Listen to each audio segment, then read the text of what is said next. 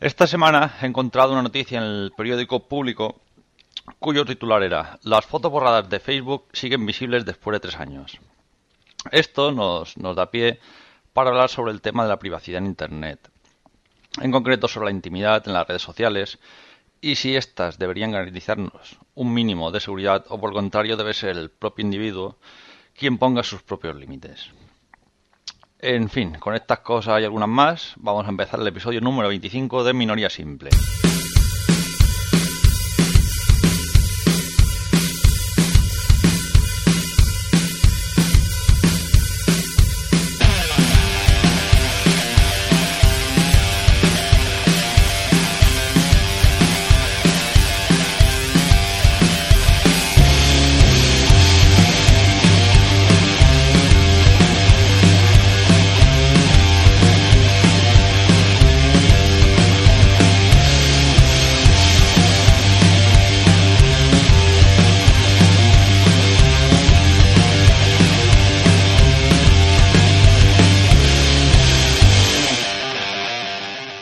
Buenas a todos otra vez, ya estamos aquí. Esta semana estamos con el cupo completo, porque está el Dani por aquí. ¿Qué pasa, Dani? Hola David. ¿Cómo estás? Pues bien, estamos completos, pero yo ya no, te, avi- te aviso que no he traído nada. Ya lo sé, ya. Madre mía. Mía. No ibas a traer la Segunda Guerra Mundial. Sí, pero la Segunda Guerra Mundial la tengo yo en casa. ¿sabes? Vale. La, se- la semana pasada yo también fui a pelo. No, es que. Qué desastre, qué desastre. Bueno, ya ha aparecido por ahí Álvaro también. Muy buenas, Álvaro. ¿Qué pasa? ¿Cómo estáis? Bien, aquí estamos, grabando otra vez. Y Luis, Hola David, ¿cómo va eso? ¿qué pasa? Pues nada, aquí estamos, a ver si ofrecemos algo bueno hoy. ¿Sí? Muy bien. Sí, sí. Esta semana, esta mañana en Twitter decía el Miguel Negrillo, ayer, no me acuerdo qué era. Decía lo siguiente, estoy abriendo. Abre el Twitter. eh, estoy abriendo, abriendo Twitter. Esta semana nos decía, me reafirmo en que aprenden mucho más escuchando minoría simple que yendo al cole. No, eh, tampoco, eso tampoco te creas. Tú, conforme está la educación, tampoco te creas que es demasiada. A Pero ver. hay, pero hay que ir al cole, ¿eh? No Sí, hay que eh. dejar de ir al cole y quedarse todo el día en casa escuchando minoría simple, que si no te va a quedar un poco bobo también. Eso derivó, Aquí se dicen muchas días. eso derivó en, en, en para el Twitter sobre el plan Bolonia y compañía. Pero bueno, corramos un estúpido velo. Pues sí. Bueno, pues nada, ponemos una promo y enseguida volvemos con el tema.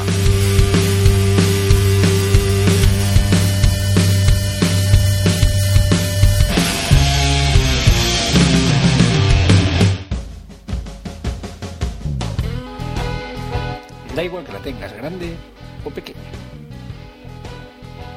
Da igual que sea tranquila o juguetona. Da igual que la uses todos los fines de semana o le des caña todos los días. Si es una moto nos va a gustar. Bienvenidos a Espejos en los Codos, un podcast de moteros hecho por moteros para todo el mundo. Si ya montas en moto o siempre te han atraído pero no te has atrevido a montar, escúchanos y participa.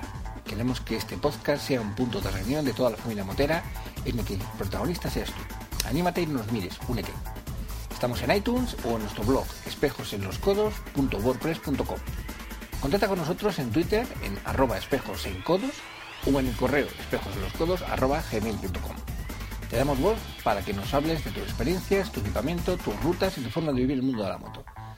Únete a esta tertulia de amigos sobre lo más divertido que se puede hacer con la ropa puesta. ¿Qué montar en moto? ¿Pero qué estás pensando ya, cochino, marranote? Bueno, como comentábamos antes, he encontrado esta semana una noticia sobre la red social Facebook, que supongo que todo el mundo conocerá. Bueno, Luis igual no la conoce. Que era el titular, las fotos borradas de Facebook siguen visibles después de tres años. Y habla básicamente sobre el tema de que tú, aunque borres una foto, eh, aquel- aquella persona que tiene la dirección de la foto puede acceder a ella aún habiendo sido borrada del servidor. Bueno, del servidor no, del perfil del, usuario. Entonces esto lleva a plantearnos un tema sobre la privacidad en, en las redes sociales. Entonces, yo os pregunto, ¿cómo veis vosotros el tema de la privacidad? ¿Lo veis correcto? ¿Lo veis que hace falta más? ¿Que hace falta menos? Yo creo que, que, bueno, que sí, que a lo mejor hace falta un poquito más de seguridad o que estén un poquito las cosas más, más claras. O sea, en el momento, no- bueno, que se controlen un poco esos derechos de imagen y bueno, también los derechos de autor y todo ese tipo de cosas, pero bueno, sobre todo los derechos de imagen y, y- y la posibilidad de tú, eh, las cosas que tú subas que son de tu propiedad en el momento que tú quieras retirarlas, que se puedan retirar sin problemas, en- entre otras cosas, pero vamos, eh, creo que sí que hay muchos problemas de seguridad, sobre todo con, entidades bancarias y, y, y- y con servicios de, de compras online, de, o sea, de música y, o de videojuegos y tal, que, que muchas veces han fallado los servicios y se han cogido datos de, de cuentas bancarias de, de personas, como ha pasado en Sony, ha pasado en, en Apple también, en el Apple Store, ha pasado en, en muchos sitios. Entonces eso pues tampoco debería ser así, debería estar controlado.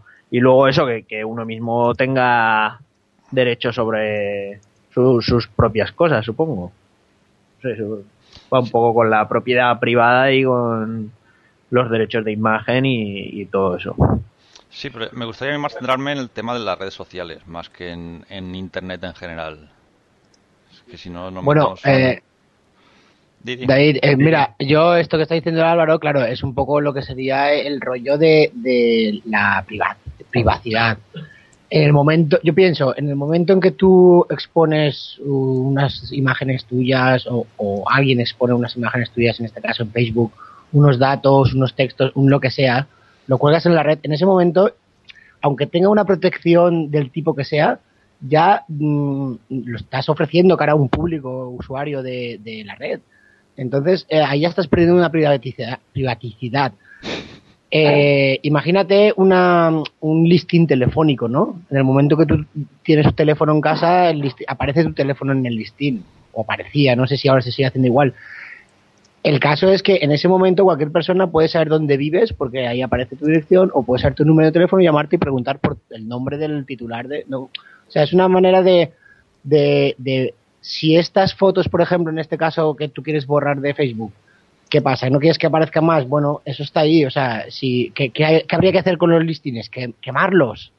O sea, sería una quema de, de todo esto. Entonces sería es un poco el, el hecho de que esto es normal que se haya de quedar por ahí. En algún sitio tiene que estar eh, estos datos porque no se, no se van a, a desechar. Esto son, son unas, unas imágenes, unas cosas que, eh, que en un futuro se pueden llegar a, a ver para cualquier tipo de, de, caso, de caso de policía, caso de, de arte, caso de lo que quieras, ¿no? Para investigación, investigación, pues podríamos a- incluso para ponerlo así ya más, más, más académico, investigación de la raza humana, ¿no? De, claro, para a través de imágenes o textos que la gente tiene archivada en sus carpetitas en un, en, en un espacio ya, ya que va volando por ahí, ¿no? Entonces yo creo que, que no debe dar tanto miedo esto, porque al final si tú realmente tú no quieres perder esa privacidad, no cuelgues nada en la red, porque estás realmente abriéndote a un público que es mucho más, mucho más amplio que, que escribir o- un artículo en una revistita de pueblo o poner un cartel pequeñito en, en tu barrio que vas a tocar un concierto aquí en la esquina con tu grupete. Todo eso es mucho más íntimo. Si tú pones fotos de tu grupo en Facebook, te va a ver todo el mundo. O sea, eh, eso luego la gente también tiene memoria, ¿no? ¿no? No va a cambiar el que tú quitas las fotos para perder la memoria. Entonces quiero, no estoy solucionando nada, ni, pero o, o se las pueden descargar esas fotos también. claro. Claro ya, se pero, pero también entra en juego un poquito eh, eh, cuando tú estás en un garito, por ejemplo, y te tomas un par de birras de más y llega alguien que no eres tú y hace una foto tuya y la cuelga en, en su muro y todo el mundo puede ver una foto que tú no has dado permiso a que, a que esa Sí, foto esté pero- ahí. Pero Dani, eso, eso sí que entra en, en, en la ley de, de, de derechos de imagen. Tú eso lo puedes denunciar. Sea, Sí, no, pero si el tema este de caso que tú sí que el puedes tem- ir en... El tema, el tema del anuncio, el tema del, de- del de- que estamos tratando es que esas fotos, yo, aun denunciándolos, eh, Facebook borra esa foto, se supone, pero no es así. O sea, esa foto queda ahí. Yo, Ya, aun que- haciendo la denuncia, eh, Facebook no cumple con, con, con lo que tenía estipulado, con lo que tenía pactado cuando la ley de privacidad y tal, y sigue estando esa foto. Y, por ejemplo, ese momento de fiesta que a mí me pillan eh, borracho perdido, no digo a mí, digo pues a un amigo que se parece mucho a mí y tal, eh, pues luego está a la vista de cualquiera, por ejemplo, si voy a hacer una entrevista de trabajo, de mis padres, mi jefe o, o yo qué sé. Sí, hombre, pero es que eso también tú ten en cuenta, eh, Daniel, que, que ya te digo, eso todo se resuelve delante de un juez. El caso es que tú estás en un, en un lugar, digamos, público, entonces que alguien te haga una no. foto. O no, Sí. porque, porque no, sí, sí, porque- sí, el- El caso que alguien te haga una foto y la ponga en, en, en Facebook o la ponga en una revista, eh, lo puede hacer. Tú luego puedes denunciar y hacer que la retiren, pero tú estás en un sitio público, te has hecho una foto pero es que no y, es, y pero es la que ponen, puede estar en una y la ponen en el Ola, por ejemplo. que la retiren como a retirar, quemando toda la, la, la serie de revistas que sacaron la semana pasada, porque, pues claro, es una manera de, de denunciar, pero eso sí, va a seguir ahí. O sea, tú lo denuncias y ¿qué, qué, qué hay? No, pero te- eso se, reti- se retira de... O sea, si tú lo has visto en la página de Facebook, denuncias la página de Facebook y se retira de Facebook. Si lo has visto en más sitios, denuncias en todos los sitios que lo hayas Pero visto. En Facebook la gente se lo puede descargar, cosas de esas, entonces tú lo retiras, pero la gente lo puede volver a cargar. Ya, pero es que si, por ejemplo, una empresa eso eh, descarga esa foto y hace uso de ella, también puedes denunciarla. Eso es como un, ju- como, como un juicio. Hay pruebas que son válidas y pruebas que no son válidas. ¿No? Entonces, pueden haber pillado al Camps hablando, hablando ¿De quién es? al, al expresidente hablando de mi amigo que es este y mira que lo que hemos hecho y qué tal y qué cual, pero esa prueba no, no tiene por qué ser válida en un juicio. Pues en este caso es, es bastante parecido. Que no quiere decir que no hayas estado borracho por ahí o no hayas violado a niños o lo que sea. ¿Sabes? Pero Camps también ha violado a niños. ¿No le basta solo con robar trajes y cosas de esas? ¿Que también se zumba a los niños? Mira, Anda, a saber. es a saber. Exacto. De, de- de lo que Madre mía, ves que nos de- van a denunciar a nosotros también como a los de Facebook. Dejemos Sí. claro que Mira, por ahora, no hay constancia de que se haya zumbado a ningún niño. Dani, no pasa nada, si nos denuncian retiramos el capítulo y ya está, lo retiramos. Yo me lo grabaré en así. Lo quemamos, como dices tú. Claro, luego los daños y perjuicios los pagas tú, Luis. Claro, ese- esa es la historia, que luego a ti, Dani, Claro. te compensarán con muchos billetes por haber puesto fotos, fotos tuyas borracho por ahí, o de tu amigo. o de sea. es un amigo que se parece mucho a mí. Ah, vale, vale. Pues le- a tu amigo, si lo denuncia, le recompensarán con muchos billetes de euro. Sí, hombre. Entonces, ¿por, entonces, ¿por qué la gente no lo hace? Porque también, hombre, los juicios cuestan dinero y tiempo. Entonces no es tan fácil denunciar las cosas. Entonces, no es tan fácil que eliminen esas fotos, Vete ¿no? a una comisaría y lo denuncias. Y ya verás, tardará, pero se pondrán en contacto contigo y te llamarán para que te presentes en un juicio. Joder. Ya, ya no sé yo lo que es mejor o lo que es peor. Bueno, va, retomando un poquito el tema. Lo, que- lo mismo luego te preguntan los de la policía. ¿Y luego cogiste el coche o qué? Bueno, a ver.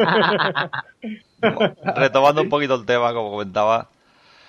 eh, ¿El uso que se le da a Facebook, vosotros creéis que es el adecuado? ¿O creéis que se debería dar otro uso, si queréis, un poco más. con más cuidado del que se tiene? No entiendo la pregunta. A ver, ¿cómo lo explico? El uso que se le da a Facebook de subir fotos, sobre todo la, la chiquillería. Cuando hablo de Facebook también incluyo a Twitter, incluyo a, a Twenty y compañía. Eh, el uso que se le da, ¿creéis que es el adecuado o debería, debería regularse un poco más el uso de estas redes sociales? Uf, qué complicado es eso. A ver, es Facebook o sea, es una herramienta que, que te, da de- determinadas posibilidades de, de acción, de cosas que hacer, ¿no? Digamos, de acciones que tú puedes hacer.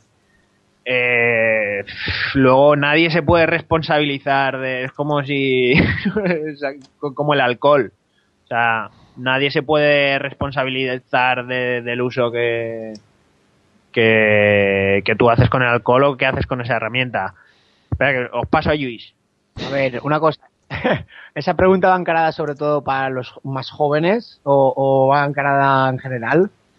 Es en general. El problema es que, que la gente más joven suele ser la que más problemas tiene en, Más en estas redes vulnerable. sociales. Claro. Sí. Ahora, mira, mira, David, yo, yo creo que sí que es un poco problemático por el tema de cómo se utiliza, ¿no? Pero en el tema de, de lo que es una red social, tú voy a hacer una comparación aquí de, de cuando yo era pequeño, no, no había internet, no había nada. Estaba el listín. Entonces, estaba el listín telefónico y ahí podía llamar por teléfono a quien quisiera y hacer bromas. bueno, eso aparte. El tema era, eh, ¿qué hacíamos para divertirnos? Irnos por ahí a jugar, a hacer maldades, ¿no? A los huertos, ahí a, a replegar taronches, no sé, a, a los a, bancales a los bancales, ahí a, a- a bañarnos en las acequias, ¿no?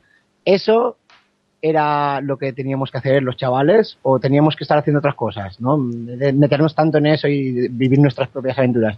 Hoy en día la red social es eso, es el no salir de casa y sobre todo en las grandes ciudades en donde la gente eh, de, de- no sé, de, de 10 a qui- a 15 años que están en una edad de- de descubrir el mundo, ahora el mundo lo tienes en casa, en una pantalla.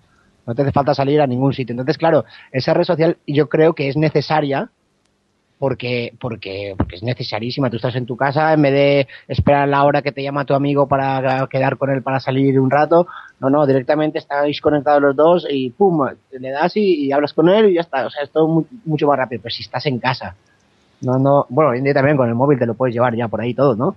Pero a esto me refiero, ¿no? Que es una comparación de que es algo necesario, pero el uso que se hace de ello, ahí ya entra cada uno, ¿no? Cada, cada, pues para cada chaval, pues igual tiene que tener una persona responsable detrás del uso que hace ya con las redes sociales sobre todo y con el uso de internet, vamos, con donde te metes en internet, que estás buscando en internet y, y para qué, ¿no? Un poco controlar a tu hijo de, de con 13 años, no sé, igual está fabricando una, bo- una bomba en su habitación, ¿no?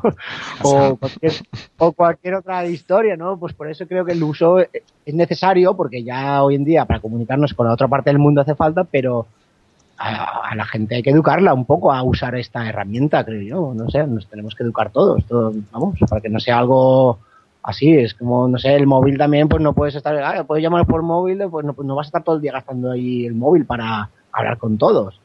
Pero bueno, no sé, yo lo veo así, necesario, pero es controlable. O sea, debería ser controlado. Un poco más. Por lo menos el uso de por parte de la gente más, un poco más irresponsable. Pero, por ejemplo, eh, estos días se hablaba de, de que Twitter iban a, entre comillas, censurarlo en ciertos países.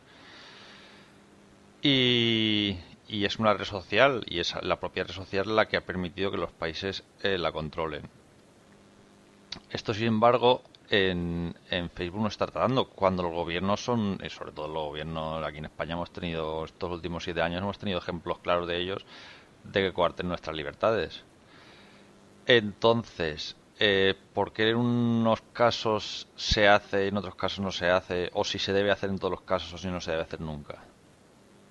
A ver, bueno, yo es que tengo mi opinión. En el, en el caso de Twitter, eh, a ver, yo creo que no debería haber censura. En, el sentido en que en Twitter lo que pasó es que eh, en algunos países no permiten la aplicación. Y, eso es un, un- acto grave de, de- de- muy grave de censura y de quitarle la libertad a los propios ciudadanos de ese país. Luego, aquí en, en España y el resto de Europa, lo que se, eh, se, se iba a censurar era ciertos, creo que ciertos insultos o, o palabras así eh, un poco feas.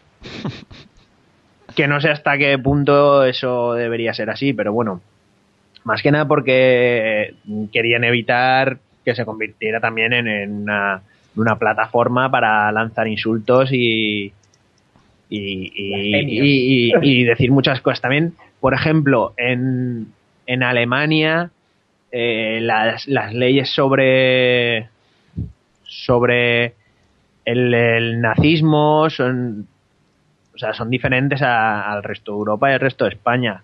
Porque en Alemania, por ejemplo, no se puede hacer referencias y, eso directamente, o sea, también es censura, vamos. Eh, es una censura que salió por un tema, pero eh, tampoco tendría por qué en Alemania, por qué no poder hablarse de nazismo o hacer eh, creo que, eh, que prohibieron, está prohibido que se, que se edite Mein Kampf, por ejemplo, eh, el libro que escribió Hitler, pero y eso solo pasa en Alemania, en el resto de, países nos parece grave porque está claro que, o sea, eh, que tú puedas comprar Kampf y leerlo no quiere decir que estés haciendo apología del, nazismo, creo yo. hay mucha gente que lo estudia, historiadores, Sobre todo eh, la gente a lo mejor lo quiere leer, eso no quiere decir que esté de acuerdo, pero por ejemplo, ya te digo, aquí nos parecería grave que esas cosas se censurasen, pero en Alemania hay una legislación sobre el nazismo y, está censurado.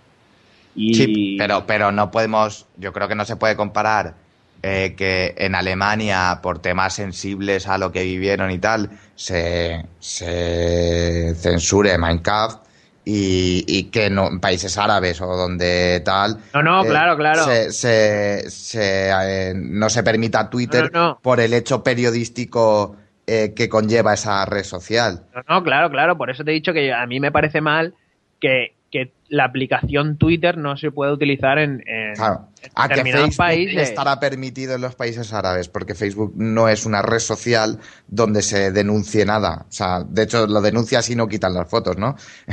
Eh, Twitter, en cambio, pues yo qué sé, eh, sí que es, es, una red social distinta.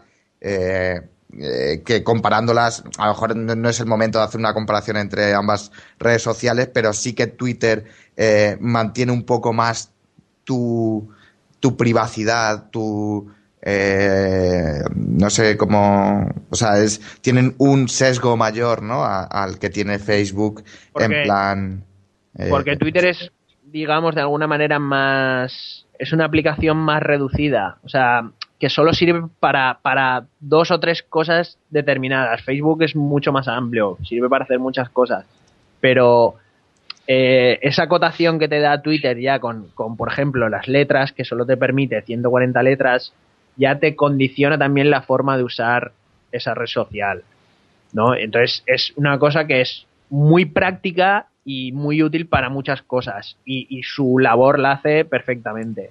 En cambio, Facebook quiere ser, pretende ser muchas cosas porque eh, lo único que le interesan es, eh, bueno, igual que a Twitter también es un negocio y ganar dinero, pero claro, eh, ya te digo, Twitter es una aplicación con, unas determinadas características y, sirve para unas cosas muy concretas, es muy práctica y Facebook, aparte que tiene muchas mierdas, muchos, que si juegos, que si eh, quieren eh, ser una plataforma de mensajería de, de correo electrónico, bueno, una serie de, cosas, de aplicaciones de música, de no sé qué, eh, de, publicidad, te venden productos a todas horas. Sabes que, por ejemplo, en Twitter no, no pasa o no pasa de esa manera. Entonces, bueno, son diferentes. Pero, pero claro, eh, en este caso, eh, Twitter fue una aplicación muy importante en, el nacimiento de, de, las primaveras árabes y, las revoluciones eh, árabes, pues porque la gente, eh, para ellos era la forma más fácil de comunicarse, a través de mensajes cortos de texto de, como máximo 140 caracteres y, a partir de ahí, a base de yo te paso ese mensaje a ti, tú a mí, tú a mí y tal, pues la liaron parda y pues ahora dicen que, se lo quieren censurar, pues, pues, es, una, es una mierda, es una mierda muy gorda. Bueno, pero bueno, creo que esto no, tiene nada que ver con el tema de la privacidad, pero bueno. Eh, lo de la privacidad y, bueno, lo que está diciendo David también de lo de los usos. O sea, también hay aplicaciones para todo tipo de usos. Si tú no quieres hacer tontas en, en Facebook, eh, Hay otro tipo de redes sociales también que están dedicadas, por ejemplo, a, la búsqueda de empleo, al contacto entre trabajadores, a contacto entre artistas. Hay, hay mil variantes y, y mil alternativas. Y para mí Facebook también tiene mucho éxito, lo usan millones de personas en el mundo, pero se pueden hacer más tontas que, que otra cosa. Hmm. Bueno, a ver, para acabar, eh, vosotros tenéis Facebook. Claro, por tío. supuesto. Por supuesto. ¿Cómo, cómo, esa, esa gran mierda la ¿Cómo- tenemos todos. cómo calificáis vuestra experiencia en Facebook? Yo, bueno, eh, yo mm, comparándola con Twitter, No, no, no, Eh, no, no quiero que lo compares con nada. Quiero que me digas, a mí Facebook esto, Facebook lo otro. Pues Mira, mira, creo- mira, mira, mira, Da- Dani, Dani, mira, a mí yo me hice Facebook porque todo el mundo decía, hazte Facebook. ¿Cómo no tienes Facebook, Luis? Tal, no te- déjame en paz, no sé qué, tal, mira, eh. Sí, que puedes colgar tus fotos ahí tal, y las enseñas y no sé qué. Yo, eh, voy a hacerme Facebook, voy a hacerme... Y lo primero que, claro, ya en primer, lo primero, claro, había escuchado mucho hablar de Facebook y todos mis amigos tenían Facebook. Te haces Facebook y lo primero que empiezas a tener es amigos del Facebook. Mira, nos hemos hecho amigos en el Facebook, Álvaro. Ay, qué guay. Eh, Dani, nos, hacemos amigos en el Facebook. qué, qué divertido, ¿no? Ja, ja, ja, todo eso. A mí me duró una semana. O sea, una semana me duró la ilusión, ¿no? En plan de, de sí, sí, y agregando gente y tal. Y ya te digo, me, me duró una semana el, ef- el efecto, eh, novedad, de experiencia que todo el mundo pasa por ahí un poco hoy en día, ¿no?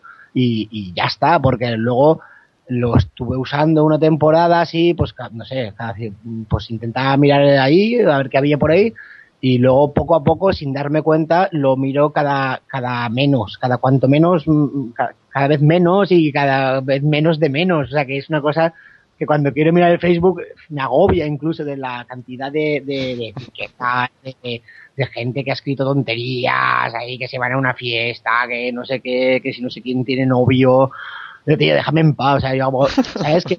que, que parte de todo eso, me- me- ahora realmente, pues sí, ahora mira, a lo mejor pues puedo mirar el Facebook, vale, pero pues, es lo mismo. Es como cuando miras el correo cuando llevas mucho tiempo sin mirarlo, ¿no? Que luego te das cuenta que todos son mierdas que te Spam, mandan, spam. publicidad y, y spams y, y nada, y dices, pero joder, ¿aquí qué pasa, no? O sea, ahí también habría que tener una privatiza- privacidad para poder bueno, que sé que lo hay, pues lo puedes hacer, pero bueno, pero vamos, que, que eh, a fin de cuentas Facebook está muy bien, pero yo no lo uso. lo uso cada, una vez al mes. Resumiendo. Toda la mierda. Y solo hago que borrar la mierda que hay ahí. Mm, yo, mi experiencia con Facebook eh, es muy similar a la de Luis, pero sí que en ocasiones eh, me ha sido útil. Eh, contactar con algún amigo que hacía mucho tiempo que no veía y del cual había perdido el teléfono. Eh, no sé, ahora con esto de Argentina he podido contactar con Peña de allí, que yo qué sé. Eh, me parece un poquito eh, útil, si, pero siempre y cuando lo, lo utilices con cierta utilidad, o sea, con cierta responsabilidad. Ah, como empieces Dani, a yo con de, de me voy yo de fiesta. Daniel, yo con eso estoy de acuerdo contigo también, ¿eh? que a mí también me ha pasado de poder eh, contactar con gente y tal, pero vamos, que todo lo demás lo, lo sigo lo sigo poniendo en la mesa. Bueno, yo mi, mi experiencia de, de Facebook, eh, pues ya ha ido como, como Luis creo, de más a menos. Principio muy guay, mira la novedad. O sea, fui en cuanto apareció Facebook, fui de los primeros en darme de alta y, y he estado desde el principio. Pero es que se, se ha convertido en una cosa que, que yo no entiendo. Y, y creo que me puedo comunicar eh, de otra manera y en otras redes sociales. Y, y vamos, estuve a punto a un pelo de darme de baja y, siempre lo tengo en mente porque es, ya te digo, son no para de haber mierdas que te mandan. Habla de- bien, Álvaro. y que la gente y que la gente perdón. Y que la gente no escribe más que tontas de verdad. Eh, tonterías que, que no le interesan a nadie. Incluso yo también a lo mejor. Entonces como ni quiero ver las tontas de los demás ni que los demás vean las mías porque ya si quiero se las comunico a, la gente que tengo alrededor. Me digan, "Ah, vete por ahí, tonto. Ah, tío, ahí, tonto lava. la cara, la gente la Claro. cara. Y, y muy guay, sí. Eh, eh, hacemos cena del colegio cuando teníamos, o sea, no voy, no voy. Si no me llamas por teléfono, si me lo dices por Claro. teléfono, no voy. Lo tienes que decir por teléfono. dejarme en paz. O sea, no sé, sí, está, está bien. Que, en parte está bien eso de, por ejemplo, si con los amigos realmente, con tus amigos todo- todos tenemos, estamos, estamos en la red siempre ahí con nuestro Facebook, sí que realmente para quedar con Álvaro y yo mañana, pues por ejemplo, si está conectado él y estoy yo, pues yo me ahorro una llamada de teléfono, pues un mensaje por ahí o, en cualquier tipo de red que puedas llegar a comunicarte, que de eso se trata de estas redes, ¿no? De tenerlas todo el día enchufadas y estás en tu casa trabajando o haciendo cosas y te puedes comunicar con cualquiera que se enchufe y lo ves ahí, oye, mira, le voy a decir esto que así quedo con él para mañana que tenemos que hacer esto, pues está. Pues todas esas cosas va muy guay porque mira, para eso es, para no tener que llamar, para no tener que mandar otro tipo de mensajes, entonces pues es una manera de ahorrar cuando lo tienes ahí, pero tampoco eso, ¿no? Si empiezas ahí, jajaja, oye, mira, ¿qué, mañana, ¿y qué has hecho hoy? ¿Qué tal?". No, queda con esa persona y se lo cuentas ahí tomando un café en el bar de la esquina, si no te lo cierran, claro. Bueno, pues nada, vamos a dejarlo que ya. Visto el éxito que tiene Facebook en, en este podcast, vamos a dejarlo aparte. Facebook es mierder. ¡Mierder! ¡Mago de Oz! Es, es a la par. No, pero el problema no es que Facebook sea malo o bueno, el problema es el uso que se le da, y es el problema. El uso que le da a la gente de, de poner tontas. Claro, pero, a ver, si tú vas andando por la calle y ves un botón, un botón y pone no pulses el botón, ¿qué haces? Pulsarlo, coño. Pues Facebook es igual. Si te ponen ahí toda la movida, ¿qué quieres? ¿Que no lo utilices? Pues la peña se vuelve a su normalidad y empieza, me gusta, me gusta, me gusta esto, me gusta lo otro. Y, y cómo mola esta foto de este borracho. Mira, la voy a poner aquí Mira, y tu mira, jefe la ve y cosas de esas. No, su amigo, voy a hacer una ampliación ahí de dos por dos, dos metros ahí de alto, y la voy a colgar ahí en la calle. Ahí, Claro. bueno, Bueno. claro, pero también, también es mala fe, ¿no? Pensar en, en- en que el, el puteo que te puede hacer la gente, ¿no? Tampoco, es que te pueden putear por todos los sitios, la verdad. O sea, alguien viene a tu casa, te, te rompe la puerta de casa y entra y te lo quita todo. Ya está. Vale, puteado. Eso es como, sí. Bueno, como resumen, yo dejaría la frase, la frase de Dani, de la gente está subnormalada. Sí, o la gente está subnormalada o, o Facebook mierder. Puedes elegir. No, Hay mucho atontamiento por ahí. Hay que estudiar más. Hay que leer libros. El- lo de lo de a ya, ya pedí disculpas. Yo es que tengo esa frase. Ya no, ya no me voy a estar disculpando cada vez que diga esa, esa frase y tal. Eso No, es una manera de hablar de, de- de Alicante. Sí, que madre. Alicante interior. Yo sí que estoy a subnormalado. Pues sí, pues todos un poco, con, con lo que vemos por la tele, con lo que escuchamos por ahí, con lo que comemos, tenemos que estar todos más normalados. Mira, antes, antes de acabar, eh, ahora que ha salido en la tele, realmente a la gente yo creo que le emociona muchísimo salir en la tele. O sea, ¡ay, he salido en la tele! No sé qué, ¡ay, he salido! Luego yo creo que eso, como la tele lleva un camino hacia abajo y, y Internet lleva un camino hacia arriba, va a desaparecer el, el hecho de a- aparecer en la tele y, y vas a aparecer en, en- en una red social, en cualquier eh, programa que veas, pero en Internet. O sea que, que eso va por ahí, digamos, que es inevitable ese camino, creo yo, ¿eh? Aunque no nos guste. Sí, pero- sí, sí, to- todo el mundo quiere su, su, su minuto de, de fama en la red y, y poner la frase más graciosa y hacer la tonta más graciosa y quedar más guay que nadie en, en internet. Eh, Sí, es, es lo que hay. Café Mijay. Bueno, va, vamos a avanzar. Eh, Álvaro, Dimmer. ¿qué nos traes hoy? Bueno, una cosa muy rica. los chemtrails. ¿Sabéis lo que son los chemtrails? Al Chabribal. No, no lo sé. Bueno, pues eh, son esas, digamos, esas estelas de, de condensación que, que sueltan los aviones y que, bueno, es un tema muy así de, de teoría de la conspiración que está muy también muy bollante en la red. O sea, eso que cuando éramos críos veíamos a los, a los aviones que pasaban y dejaban una cosa así blanca y decía, hostia, Eso, eso. cómo mola. Nos están fumigando, nos están fumigando, pues eso es, eso es. Muy bien. Pero nos fumigan. Ahora, ahora veremos, a ver, no, no adelantemos acontecimientos. Madre mía. Vale, pues nada, vamos a poner un poco de música y enseguida volvemos con Álvaro.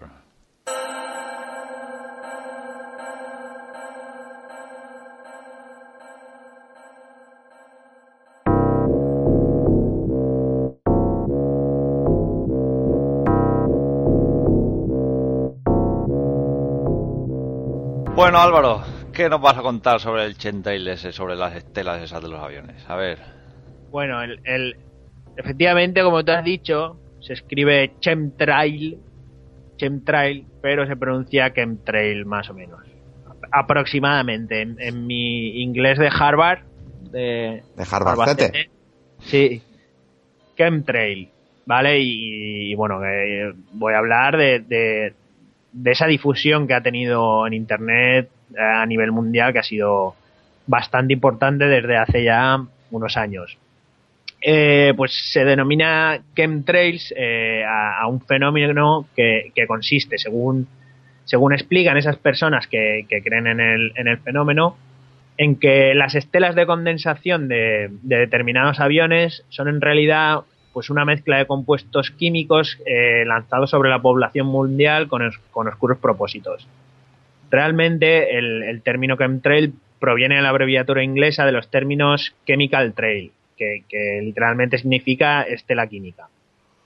Esta denominación coincide también con otro término anglosajón que, que se utiliza para determinar la- las estelas de condensación normales de los aviones, que es contrail. Entonces, por, por similitud fonética, digamos, contrail es la denominación de, las estelas de condensación supuestamente normales de los aviones. Entonces, por similitud fonética, se llama chemtrail, que, eso significa chemical trail, que es eh, la estela, digamos, química. Eh, este término, chemtrail, fue utilizado por primera vez en 1999 por el periodista William Thomas, aunque ya en 1997 eh, un científico llamado Richard Finke, que es un señor muy majo americano, es director del, del grupo de investigación Finke, lleva su nombre en la Universidad de Colorado State, eh, bueno, ya empezó a describir este fenómeno. Eh, si, queréis podéis consultar en, en la página web de, de este departamento de la Universidad de Colorado, que bueno, yo os dejo la, la referencia en la página web también, que luego la ponga David, como siempre, y podéis entrar a ver el grupo de investigación de este, de este señor.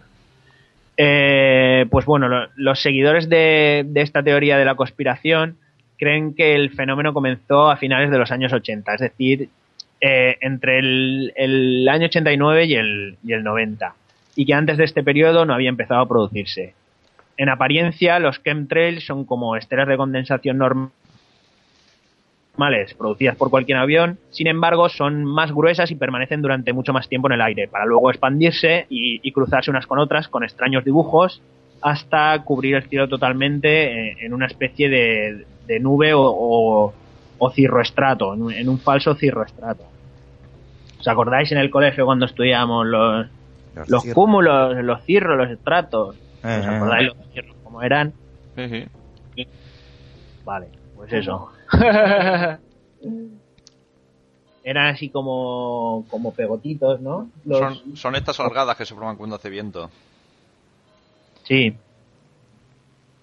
Bueno, el- los partidarios de esta teoría indican que, que el fenómeno ha crecido de manera exponencial por todo el mundo y que además eh, el número de denuncias realizadas en la red por internautas ha aumentado increíblemente con la, con la aportación de todo tipo de, de páginas web, blogs, investigaciones y fotografías.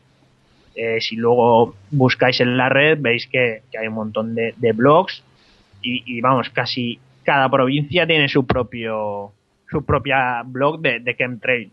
Pero aquí en España hablas. Sí, sí, sí, aquí en España en todo el mundo. O sea, está eh, chemtrail Valencia, chemtrail Madrid, chemtrail eh, Burgos, chemtrail no sé qué, hay, hay un montón de, de páginas y bueno, a nivel mundial también. Es un fenómeno pero súper extendido. Qué guapo, en Eh, Alicante también hay. Sí, sí. el que estelas de condensación. De No, esas- pues, grupos de estos de chemtrails. Ah, Acabo de entrar, acabo de. Sí, sí. Vale, vale, vale. Eh, bueno, tuvo una difusión tan grande este, este fenómeno que, que a finales de mayo de 2010 eh, la cadena de televisión 4, eh, perteneciente a Mediaset España, que es el canal de, de Fricker Jiménez, eh, lanzó un amplio reportaje de investigación en, en su, en el noticiario de fin de semana sobre, sobre los chemtrails y también la, la repercusión que había tenido el- este fenómeno en la red. ¿De acuerdo? También os voy a dejar el, el enlace para, para que podáis ver el, el vídeo. Y bueno, eh, hay, hay varias hipótesis que, que defienden la utilización de, de los chemtrails por diversos motivos. Eh, uno de ellos es eh, para controlar la climatología. Se dice que, que, bueno, este, este lanzamiento de, de estelas tiene la intención de alguna manera de mitigar los efectos del cambio climático o quizá de, de provocarlos, ya que, eh, bueno, entre otras cosas se dice que puede crear nubes de lluvia o incluso provocar sequías. Eh, también se ha dicho que, se utiliza para usos militares, en, lo que se denomina la guerra biológica química, que, ya se había puesto en práctica durante la Guerra Fría, porque eh, consistía en provocar condiciones climatológicas adversas al enemigo. Eh, también se especula que puede ser para, para interferir telecomunicaciones o para realizar mensajes eh, a distintas longitudes de onda sin ser interceptados, camuflados a través de los gases, o hacer fallar radares o, escudos antimisiles. Eh, también eh, una de las, de las hipótesis es que es, eh, sirve para propagar enfermedades, ya sea para controlar la, nat- la natalidad o hacer controles de la población a través de su eliminación con todo tipo de enfermedades contagiosas. Y, otra hipótesis es que el, propósito eh, es desconocido. O sea, realmente se piensa que, hay aviones que, que lanzan esas, esas estelas de condensación supuestamente eh, químicas y, y malignas para, para, para el mundo y para la población mundial, pero no se sabe realmente el propósito. Eh, en la red encontramos multitud de investigaciones y evidencias que defienden la existencia de los chemtrails y que nos hablan, por ejemplo, de la altura de la condensación, los olores que desprende, eh, de nubes coloreadas, de, por ejemplo, de sustancias encontradas en la Tierra después de la aparición de, de estos fenómenos, de ciertos patrones eh, que aparecen en el cielo cuando son lanzados, de, de aparición de enfermedades o incluso de, la extraña naturaleza de, los aviones implicados en, estas fumigaciones. También eh, hay un, una- un artículo de, de la Air University de Estados Unidos, que es el, el Centro de Formación e Investigación de las Fuerzas Aéreas Norteamericanas. Eh, bueno, es un artículo que se llama Space Preservation Fact, que es, que es de 2001, y aparece un listado de unas denominadas armas exóticas que, que debían ser prohibidas, entre las que se nombra eh, los chemtrails. Entonces ese documento existe, pero no se, no se ha podido profundizar más en ello. Dentro de estas armas exóticas nos trae la música de Mago de Oz. Bueno. O sea, es la arma de, de destrucción masiva más potente que tenemos en España. Como nos oigan aquí los del, los del Servicio Secreto Español, ya verás. Ya, verás, ya. Se las pone a, a los presos en Guantánamo también. Le ponen mago de Oz. Bueno, eh, por otra parte, aparte de todas esas eh, evidencias, fotografías, to- toda la documentación gráfica que, que está o que se encuentra en la red para, para indicarnos que ese fenómeno del chemtrail existe, eh, está contrarrestado por, por un montón de, de también de, de investigaciones y de, y, de innumerables críticas a, a esta teoría de la conspiración que se basan principalmente eh, en, en, por ejemplo, en el desconocimiento que la gente tiene de los fenómenos mm, eh, meteorológicos naturales, que normalmente achacan a, a que son simplemente fenómenos de, meteorológicos normales y corrientes. Eh, también se critica que, que el método de la fumigación como arma de destrucción masiva es muy poco, muy poco pragmático y que sería muy evidente para la gente. Y también eh, pues se pone, se contrarresta diciendo que, que hay un importante tráfico aéreo global y, que eso tiene múltiples consecuencias tanto en el clima como en, la ecología y, todo ese tipo de cosas. Eh, entonces, hay multitud de, de, argumentos también que rebaten todo lo que, todo lo que hemos comentado anteriormente. Entonces ahí hay una, hay una agria polémica en la red.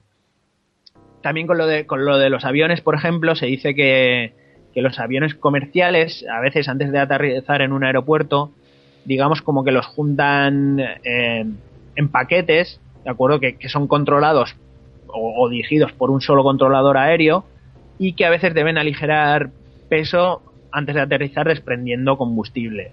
Entonces, esa, esa es, es un, una cosa que se llama fuel dumping.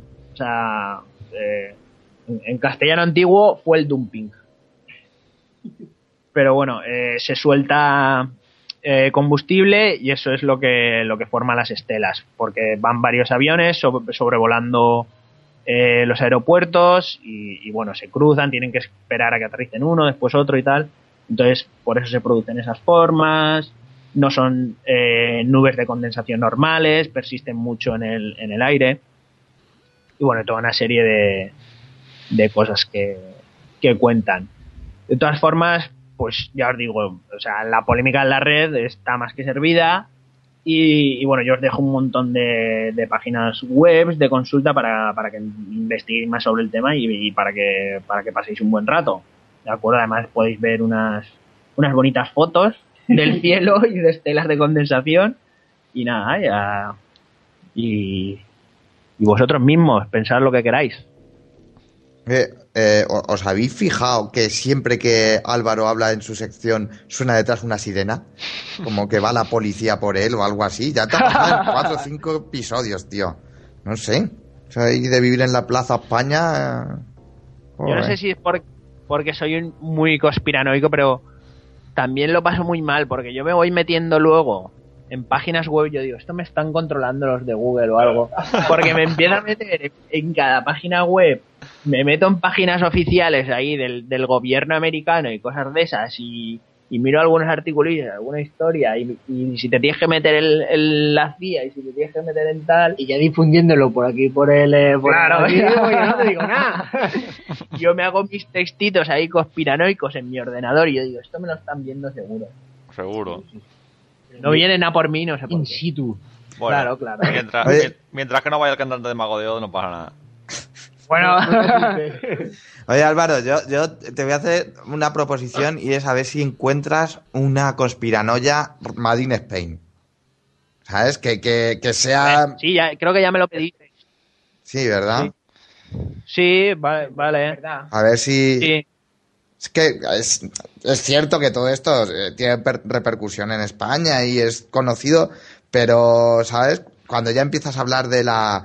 Eh, no sé, de universidades americanas y tal, que, que, existen y el grupo ese está ahí y tal, y tiene toda, toda la credibilidad del mundo, eh, es como que ya te queda tan lejano que dejas ya de darle, no sé, de creértelo más. En cambio, si hablaras de la, yo qué sé, de un estudio de la Universidad de Valencia, te lo creerías menos aún, ¿no? Pero, pero yo qué sé, lo ves más cercano, ¿sabes?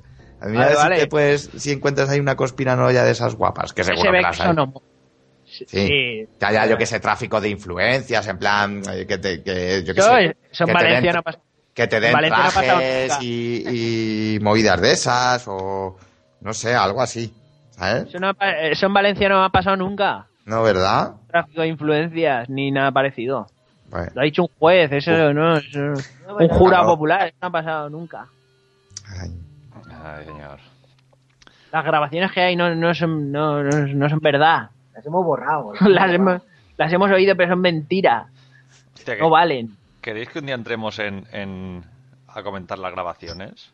Hombre, eso sería muy grande. Pero solamente, o sea, sin entrar en el juicio, solamente las grabaciones. Vale, ¿eh? perfecto. Hombre, deberíamos ponerlas, deberíamos ponerlas para que la gente, si no las ha escuchado, que las escuche. Sí, yo no las he escuchado. Hostia, pues Bueno, a, a ver si lo encuentro y para, el- para uno de estos episodios siguientes hablaremos sobre, sobre las grabaciones. Y sobre los 100 gramos de caviar que le pedía aquel, ¿sabes? Vaya, vaya. Que ahí también, ¿Era hay, caviar, seguro? ahí también hay teorías sobre qué era exactamente el caviar. Claro, de, ca- de caviar del blanco. Ya te digo. Polvo. Bueno, va, vamos a avanzar, que nos vamos ya por las ramas. Luis, Dígame usted. ¿qué vas a hacer hoy? Va a ser el indio. El indio Jerónimo. No, voy a hablaros un poquito, voy a hablaros, claro. Eh, como la otra vez hicimos una introducción así sobre esto de la Acrópolis, esa cosa que había de hacia arriba de una montaña y todo eso, ¿no? Pues eso era para introducirnos en Grecia. Pero vamos, vamos a empezar con Grecia hoy, a la Grecia antigua, ¿eh? no la Grecia actual, que eso también es otro tema, que podríamos hablar mucho de él. Pero bueno, yo quiero hablar un poco de, de esos fundamentos sociales y culturales, de, eh, de un poquito eso, pues para ver la organización, los ideales políticos, el pensamiento, Vamos, la contexto, contexto histórico. como viene a llamarse hoy en día, sí. Muy bien. Y nada, un poquito sus antecedentes, que sería, pues nada, un poco hablar muy poquito de Creta y Micenas, pues saber, de saber de dónde viene todo. Y, y lo más y, y lo más importante de, de Grecia, que sería pues la arquitectura, pero más aún su urbanismo, que vamos, que hacen urbanismo, aparte de hacer Nos vamos a meter con el griego, ¿eh? Muy bien, muy bien. Vale, pues nada, te ponemos la música y enseguida volvemos contigo, Luis. Ok.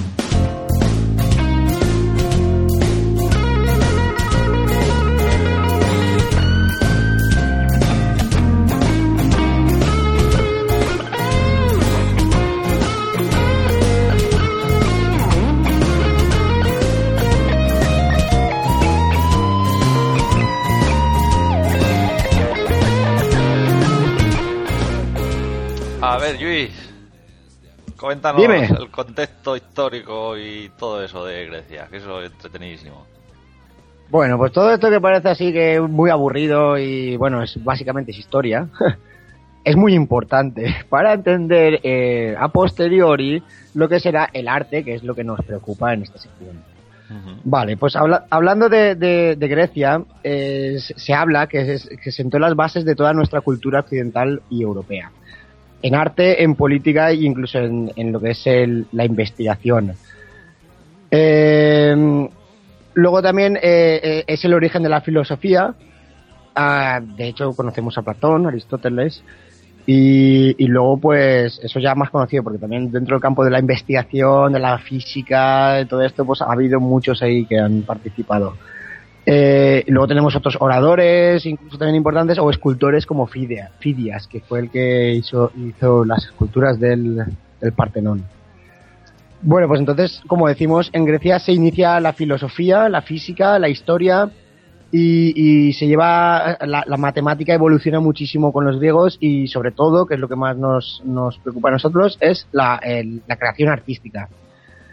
Eh, para todo esto, eh, hablamos como tenemos que entender la, dimen- la dimensión humana que significa para, para la cultura grecia.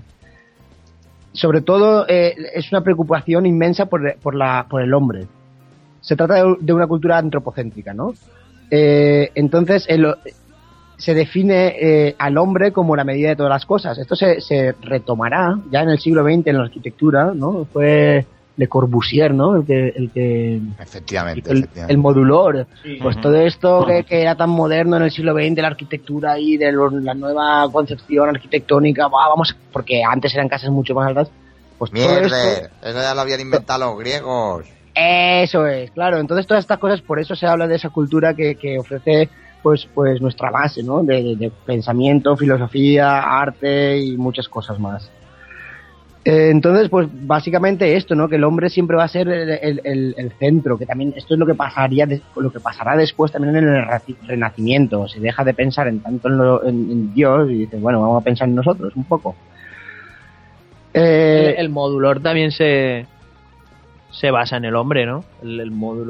Claro. El modulor. ¿Es de- el módulo o el modulor? El modulor de Moria. No sé cómo es, modulor, modulor. Pues sí, es eso, es la, la- los techos de una casa están relacionados con la altura de la altura media de una persona de 1,70 o de 1,65, una, me- una altura media.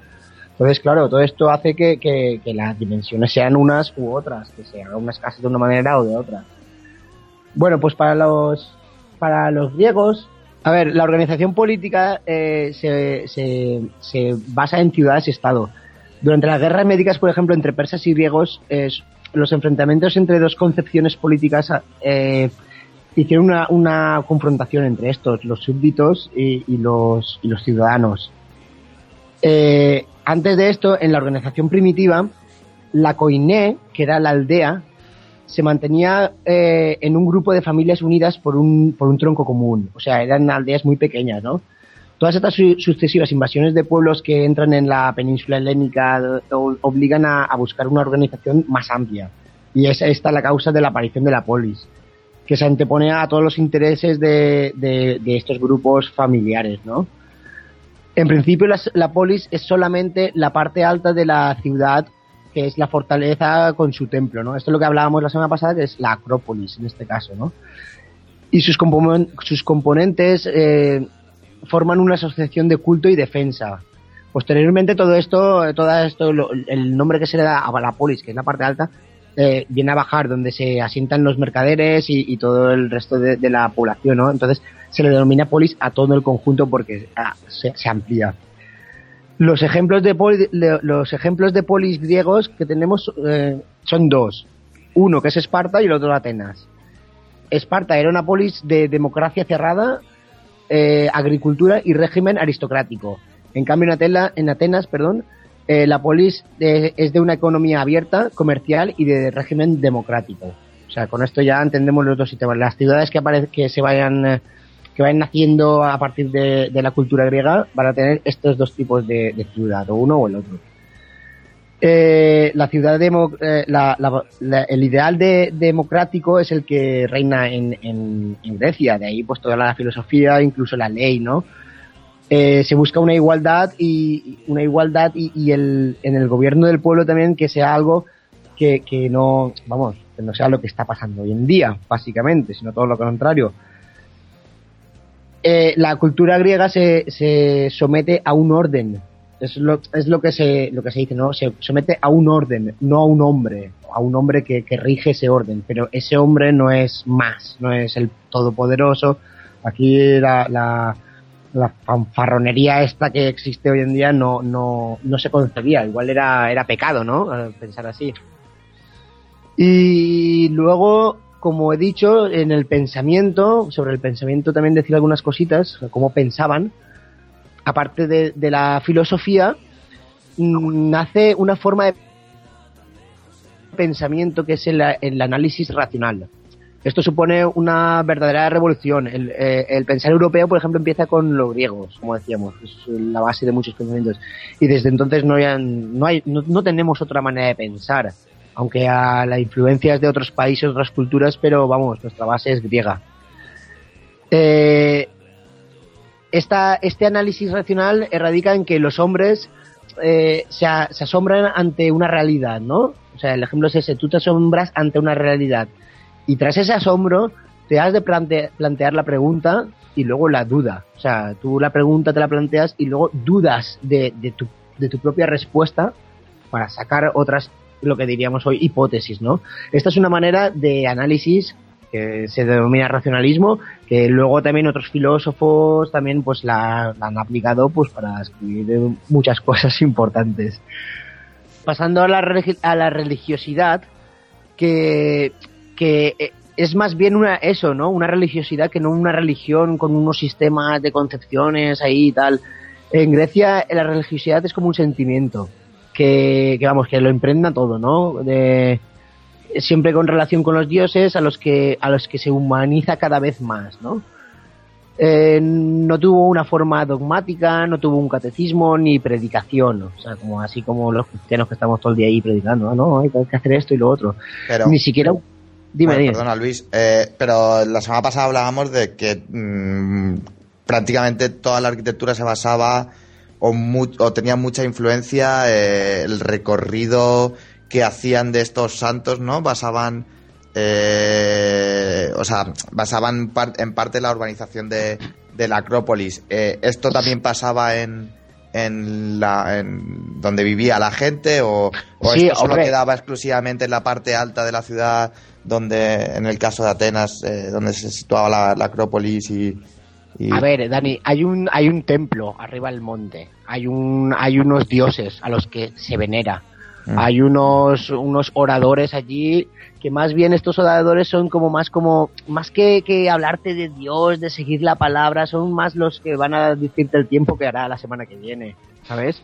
Son cosas, eh, gente que está en contacto con el cielo y tal, pero con los dioses y todo esto, ya te digo, los dioses se humanizan. Al contrario, que, que, que también que, que, anteriormente, pues co- con los egipcios, por ejemplo, los dioses están allá arriba. Lo, lo vemos en el tipo de construcción, por ejemplo, en la arquitectura, cuando se construye una pirámide e- enormemente exa- exagerada para un dios. O sea, eh, luego eso en Mesopotamia eh, se van distinguiendo, ¿no? Si es un dios más grande, si es ya un, un, un, un gobernante, pues una pirámide también, pero no tan grande, tal. Entonces ya son clases, ¿no? Se, se, se separa por clases.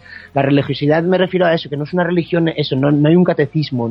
Sí que hay religiosidad eh, eh, en, en la fe, ¿no? En confiar, pero son los dioses, son los, son los mitos también, ¿no? De Grecia que que, que se venera pues a, a- la agricultura, se, se, se, reza a lo mejor al cielo para que llueva, pero no, no le estás rezando a, a- a Dios, no le estás rezando a, a un Dios, en, ¿sabes? Sí, No le- sé, como no- que rezas a, a- O sea, co- como que lo estructura- estructuralizan todo más, ¿no? Como que eh, tienen un dios para cada cosa, ¿no? Eh, no saturemos, ¿no? ¿no? No es solo uno que puede todo, sino que cada uno se encarga de, la, de, la- de sus cositas, ¿no? De- Claro, por ejemplo, esta, esta religiosidad tiene una, impor- una impronta enorme en, eh, en el arte, por ejemplo, que es lo que tú dices, ¿no? Hay un montón de santuarios y templos. Eh, eh, que, que Grecia está llena, vamos, está llena de, de santuarios y templos. Eh, se han hecho, se, se sabe lo de las procesiones votivas, como la de, por ejemplo, está representada la, la procesión de las Panateneas en el friso del Partenón. No sé si te Ujú. acuerdas cuando Sí, vimos sí, sí. Grecia y todo eso en la FAC y todo eso. Pues todo eso son, eh, eh, eso es, es una, es una manera de que, de que esa procesión exige, por ejemplo, una, una determinada disposición de los, de, los edificios para, porque eh, hay una importancia tan grande en lo que es la arquitectura y la concepción urbanística que todo gira en un mismo, vamos, que todo está unido, no, no, las procesiones tienen que ver con la arquitectura. O sea, los puntos de vista que tú vas viendo a, a través de esa procesión que vas al templo, vas a estar viendo arquitectura, no vas a estar viendo santos, ni, ni, ni, ni te están poniendo música celestial, ni nada de eso, no, estás viendo arquitectura, es más importante el, concepto del espacio, del hombre en, en un espacio, en un templo, cuando tú te diriges al templo, no tienes que ver a Dios ahí crucifica- crucificado, eh, languideciendo, no, estás viendo una belleza arquitectónica que te cagas porque es así, es una cosa que, que, que está pensada, ¿no? Es, es como cuando, no sé, ¿te acuerdas, Dani, cuando fuiste a Roma y viste el- la, la portada de, de, de- esto, ¿cómo se llama? Sí, está pensado para impresionar de San Pedro. Claro, o sea, está, pero, pero de una manera, es- eso eh, utiliza el mismo recurso, la perspectiva, eh, la arquitectura, es, es, un- es el arte en todo su esplendor, ¿no?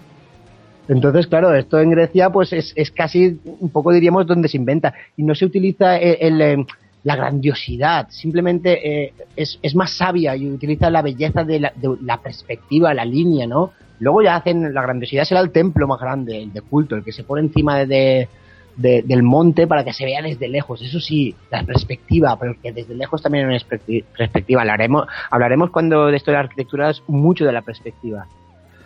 Eh, pero bueno, esto es lo que hay de, de la religiosidad, la forma de pensar, eh, de su política, de su polis y todo esto.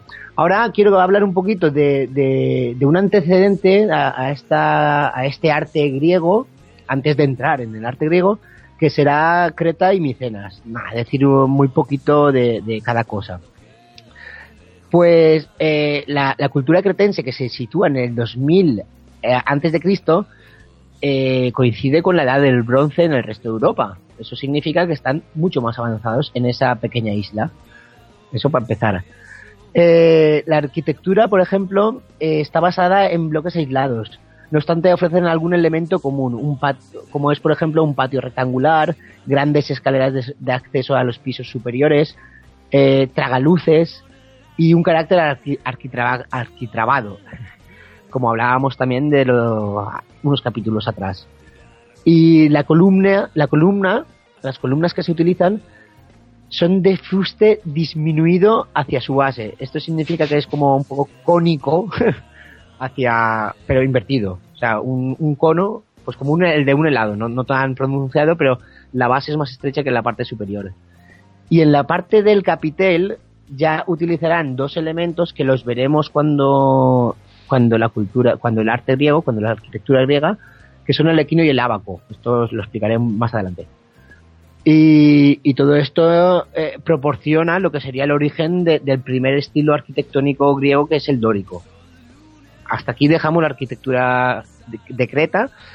Y nada, en, la escultura, por ejemplo, eh, decir que se cultivaron industrialmente unas estatuillas eh, de estas pequeñitas de una diosa, una diosa domadora de serpientes. También se han encontrado una, un- un- unas, unas esculturas de hombres desnudos también, eh, unas damas con faldas acampanadas y algunas tallas de, mar- de marfil. Todo esto, eh, vamos, una influencia también en la, en la, perdón, la escultura griega propiamente dicha. Y luego de, pinturas, eh, sabe- sabemos que, la, que, se utilizaba la técnica del fresco en pequeños palacios y reflejaban temas de la vida diaria. Eh, estas pinturas tenían un sentido del movimiento que, no veíamos en la pintura egipcia, por ejemplo. La influencia de Egipto es perceptible en algunas manifestaciones, por ejemplo, en la belleza de los perfiles de las figuras. Ahí sí que se ven eh, cómo copian a los griegos, a los egipcios, perdón. Pero ya tienen un movimiento más, más avanzado. Esto respecto a Creta, respecto a Micenas, eh, casi hablamos más de arqueología, porque, vamos, casi sería poner algún ejemplo de, de, de algo que conocemos de, de Micenas, como serían las murallas ciclópeas, por ejemplo, ¿no? Vamos, son innecesarias para una isla tan pequeña, ¿no? Una, ya el carácter de isla ya tiene su, su es como una fortaleza por estar. Mm. claro, está rodeada por mar, por mar y ya ves por dónde te viene el enemigo.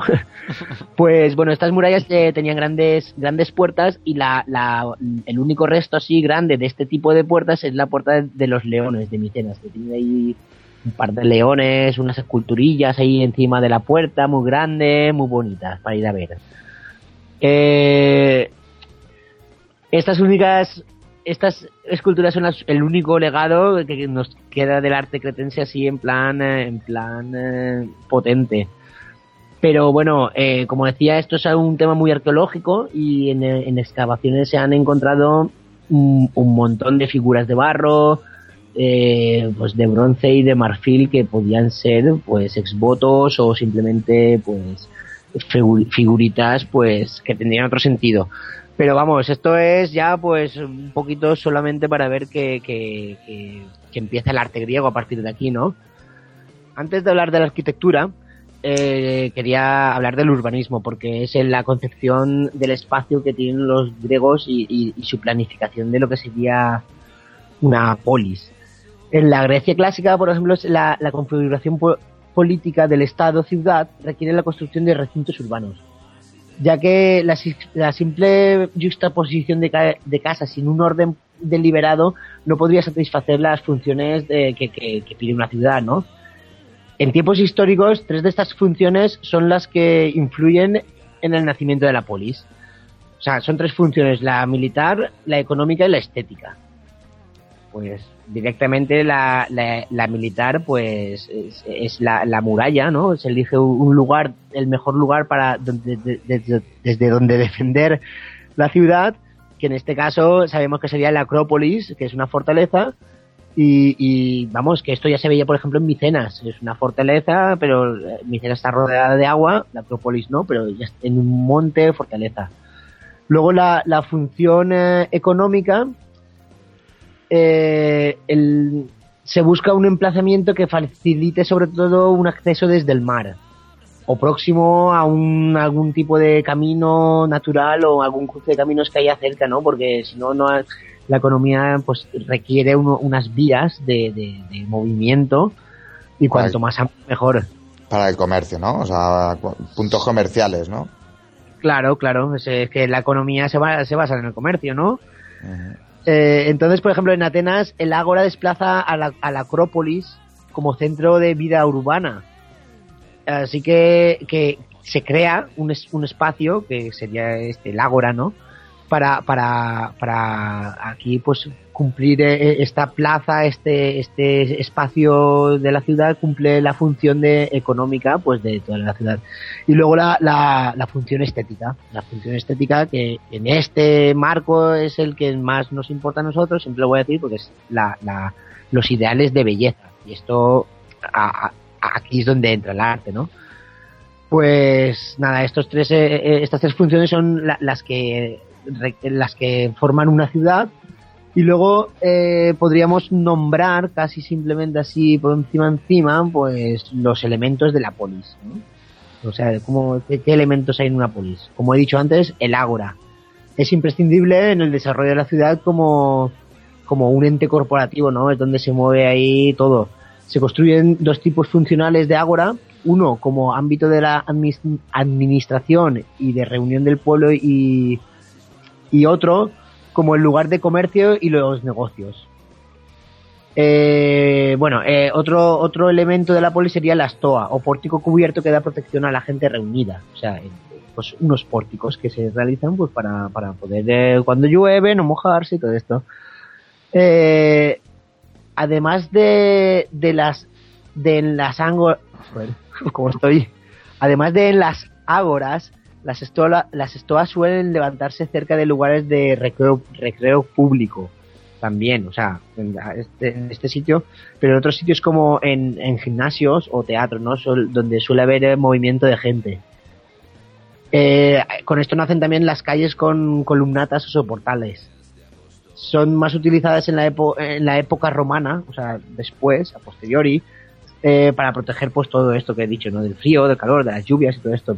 No tan usadas en Grecia como en Roma. En Roma se, se suelen hacer más este tipo de construcción en las calles, que luego eso es lo que queda que podemos visitar en, en Pompeya y Herculano, ¿no? Más en Herculano que en Pompeya, porque Pompeya es un poco así más a lo grande, la- los recintos enormes, y en Herculano que sí que lo que queda es más eh, una ciudad romana, casi como quedó, que no se destruyó casi apenas nada, pues ahí sí que se pueden ver estos tipos de pórticos, que las calles están llenas de, de pórticos columnados.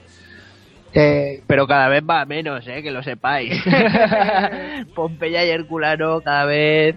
no se valen hacer rimas. Exacto. No, no sé si será la crisis, pero vamos, eso no hay nadie que lo levante y cada vez va peor. Bueno, volviendo a Grecia, eh, otro elemento, otro, otro par de elementos que, que quiero nombrar de la poli sería, uno sería el gimnasio o, bueno, el gimnasio y la palestra, como lugares de ejercicio físico, vamos, escuelas de, de lucha, de, de peleas y cosas de esas. Sí, como, Y- como también de, de cultivo del cuerpo que tenían eh, estos griegos. ¿no? Claro. O sea, eran, era muy importante también, aparte de cultivar la mente, cultivar el cuerpo. Claro, ¿no? Y hombre, entonces se entrenaban griego- en, en estos El griego es muy así, Dani. ¿Cómo? El griego que es muy así, ¿no? Sí, son así los griegos, sí, sí. Y bueno, y para acabar con el, eh, con los elementos, eh, pues como no, el teatro. Es, el teatro es un edificio fundamental porque además es el espectáculo predilecto de los griegos con, con sus tra- con sus tragicomedias, con sus comedias, con sus tragedias y con sus cosas, ¿no? Que, que- que el, que el teatro prácticamente nace en, en Grecia también, ¿no? Mm. Y, y, por ejemplo, en el, en el teatro se apoyan las gradas en las faldas de las colinas. O sea, que esto es una- un aspecto muy importante porque luego cuando vemos un teatro romano decimos, mira, un teatro romano. Luego ves uno griego y dices, mira, un teatro romano. No. ¡Error! No es uno griego y dice, pero ¿cómo sabes que no es romano? Pues porque está apoyado en la falda de una colina, hombre. Los griegos a- a- a- utilizaban esa topografía eh, elegían el sitio para decir, mira, aquí que tiene ya como esa forma de lo que conocemos como las gradas, decían, aquí van a ir las gradas y ahí abajo irá el, eh, um, ¿cómo se La llama? orquesta, o la, la escena, la escena muy- y la orquesta. Es Qué KBA, buena- orquesta y escena. Y escena. Qué buen apuntador me he pillado hoy. Bueno, que, Sí, que, que a diferencia del, del teatro romano, la, la KBA griega, o sea, la grada griega, es un poquito más de medio punto. Es un poquito más. Tiene como una especie de arco de herradura, ¿no? Creo recordar. Eh, y, y también hay alguno algún teatro romano que está también Sí. ocupando la falda de que Sí, no pero todos son exentos, vamos. generalizando y tal, es un poco como dice David, eh, Luis, ¿no? O sea, Sí, sí, cuando Pues- veas un, pues- un- un teatro en la falda de una montaña piensas si puede ser uno o el otro simplemente. No, no no pasa nada, ¿eh? Pero... sí. hombre, eh, no pasa nada, pero a que a ti no te haría gracia que te llamaran portugués o francés Mm, no, o No. español. Eh, eh, tampoco. Podría ser cre- cretense, tío, ¿eh? para ir corriendo por, por el... eh, por el laberinto del Minotauro, ahí desnudo, yo qué sé, cosas de esas.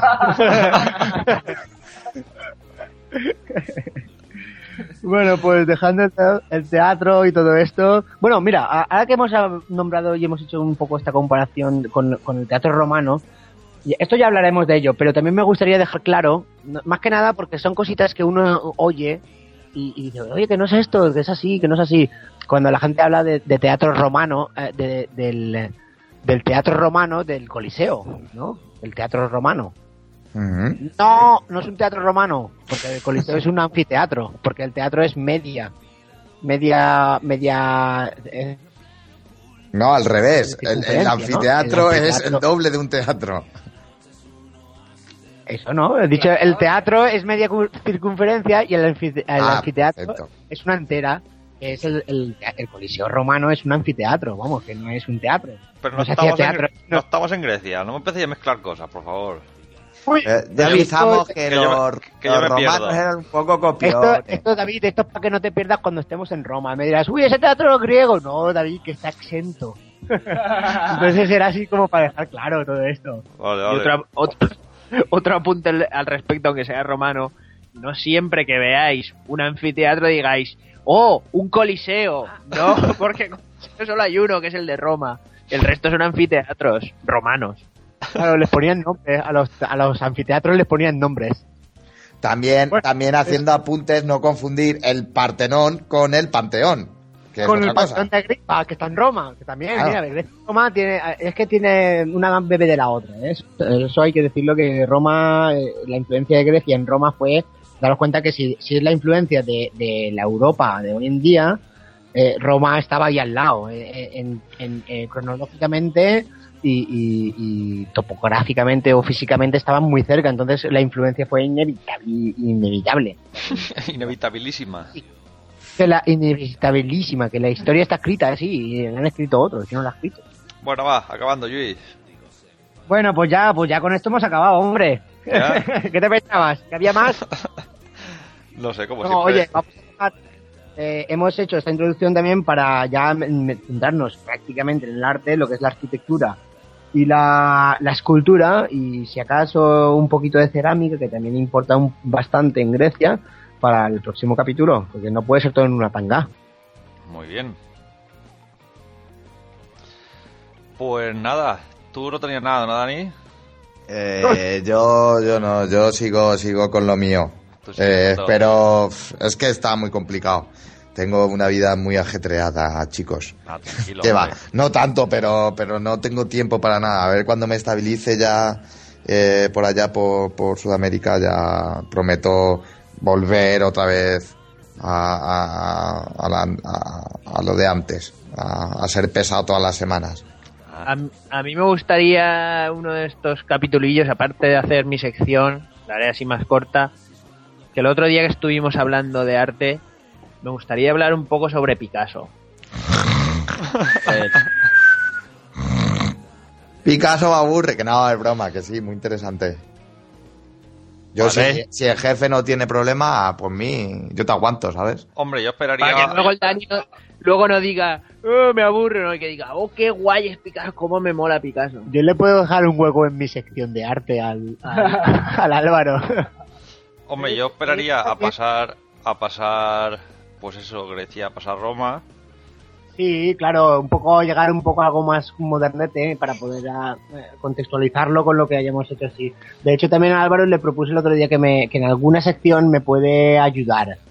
En plan de como incluso partirnos un poco el temario, porque a veces es que es tan amplio y no puedes eh, reducir tanto, tanto, tanto, que vamos, que cuesta un poco, pero nada, que sí que está bien eso, e incluso el que quiera también que haga una sección de algo de arte. Vamos, a ver si se anima alguien a... No, no tengáis miedo a hablar de arte. Que como el otro día estuvimos hablando de arte, dijimos que si la difusión está muy mal y tal, y no sé qué, no se habla de arte, pues está bien, está Difundir bien. mucho arte por aquí. Bueno, va. Ken, ken, ken. Pues visto que Dani esta semana tampoco ha hecho su faena, vamos a la despedida.